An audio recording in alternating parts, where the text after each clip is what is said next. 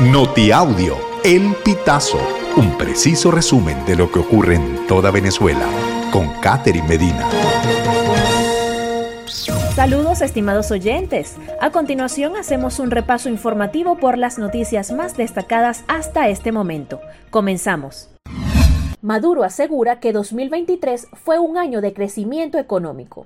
El gobernante Nicolás Maduro afirmó este domingo en su mensaje de fin de año que durante 2023 hubo importantes logros en materia económica. Sin embargo, no hizo mención alguna del aumento salarial que los venezolanos han esperado desde hace más de un año y nueve meses los venezolanos perciben el sueldo mínimo más bajo de Latinoamérica, equivalente a 3.6 dólares según la tasa establecida por el Banco Central de Venezuela.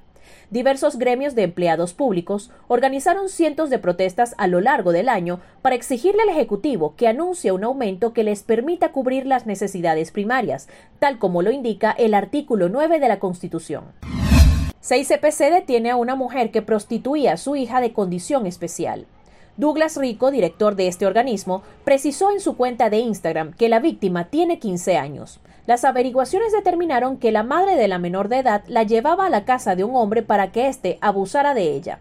La victimaria utilizaba a su hija para conseguir dinero, señaló Rico el 31 de diciembre. Dijo además que este hombre reside en el sector Las Tres Letras de Charayave. Táchira registró 474 apagones en 2023. La suma presentada por el Pitazo corresponde a un circuito entre San Cristóbal, capital de Táchira, y de Palo Gordo, perteneciente al municipio Cárdenas. En el caso de San Cristóbal, enero, febrero y marzo fueron los meses con menos cantidad de apagones, con 16, 12 y 20 respectivamente. Resulta importante resaltar que en enero se celebró la Feria Internacional de San Sebastián, evento al que acudieron artistas, toreros, empresarios y visitantes. Ese mes las fallas no fueron recurrentes. Estimados oyentes, este ha sido el panorama informativo hasta esta hora. Narro para ustedes Catherine Medina. Estas informaciones puedes ampliarlas en nuestra página web elpitazo.net.